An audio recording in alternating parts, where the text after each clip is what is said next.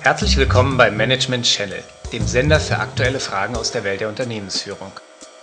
Woche für Woche dreht sich bei uns alles um Phänomene und Problemlösungen der Führungspraxis. Unser aktuelles Thema sind typische Herausforderungen, die eine junge Führungskraft bewältigen muss, um sich im Arbeitsalltag erfolgreich durchzusetzen. Heute, in der sechsten Folge, geht es um die Frage, ob Wollerow auch als Fußballtrainer eine gute Figur abgeben würde. Es begrüßen Sie meinen Mitarbeiter Dr. Per Aderell Und mein Chef Alexander Wollerow. Sie, Chef Herr Wollerow, wir haben doch neulich über Franz Beckenbauer gesprochen. Dass der als Führungskraft so beeindruckend ist, weil er ein Experte auf seinem Gebiet ist und eine besondere Persönlichkeitswirkung hat. Und, Aderell, Sie schon wieder mit Ihrer Lichtgestalt. und da habe ich mir mal überlegt, warum es denn dann überhaupt noch andere gute Trainer gibt. Verstehe ich nicht. Na, weil die anderen doch alle nicht so gute Fußballer gewesen sind wie der Beckenbauer. Und auch nicht so charismatisch rüberkommen. Bis auf den Trapattoni vielleicht. Da können die dem Beckenbauer doch theoretisch gar nicht das Wasser reichen. Also erstens, Aderell, ich hatte Ihnen doch schon gesagt, dass mich Fußball nicht interessiert. Und zweitens, ich dachte, Sie hätten verstanden, dass man als Führungskraft stets mehrere Hebel hat, um Einfluss auf seine Mitarbeiter zu erlangen. Oder ist Ihnen das schon wieder entfallen? Nein, nein, Chef. Ich konnte mir das nur nicht so richtig vorstellen. Denn wenn man noch andere Hebel hat, hieße das dann nicht auch, dass auch Sie vielleicht ein erfolgreicher Fußballtrainer sein könnten? Jetzt treiben Sie es nicht auf die Spitze mit Ihrem Fußball. Ich habe doch nur den Eindruck, dass Sie mit allen Wassern gewaschen sind. Da macht es dann den Fußballprofis vielleicht gar nichts aus, dass sie für deren Sport gar kein Verständnis aufbringen. Aderell, denken Sie denn heute an nichts anderes als ans runde Leder? Aber im Prinzip haben Sie recht.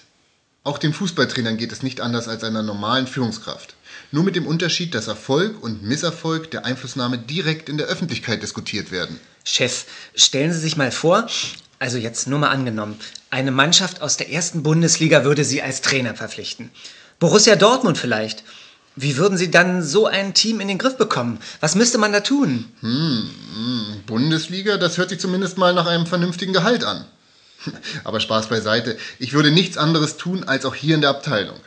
Ich würde mir das Team Mann für Mann anschauen und mir überlegen, womit ich jeden Einzelnen packen kann. Sie würden Ihnen Daumenschrauben anlegen und hart durchgreifen? Nein, nein, Aderell.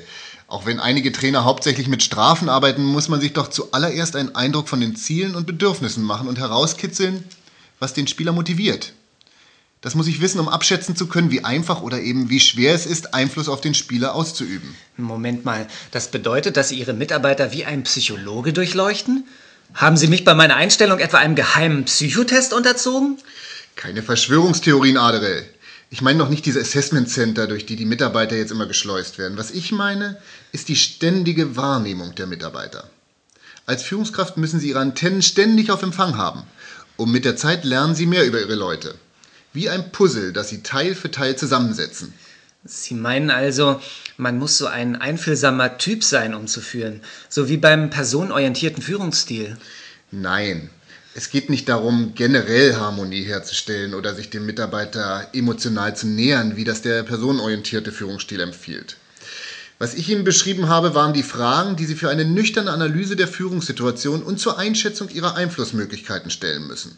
Also, was treibt den Mitarbeiter an? Womit kann man ihn belohnen? Was ist ihm zuzumuten? Arbeitet er lieber alleine oder im Team? Und welche Stellung hat er in seiner Arbeitsgruppe und so weiter?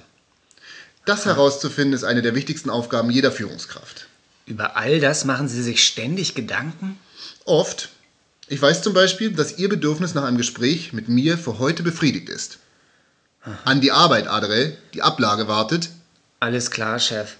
Schönen Feierabend Ihnen.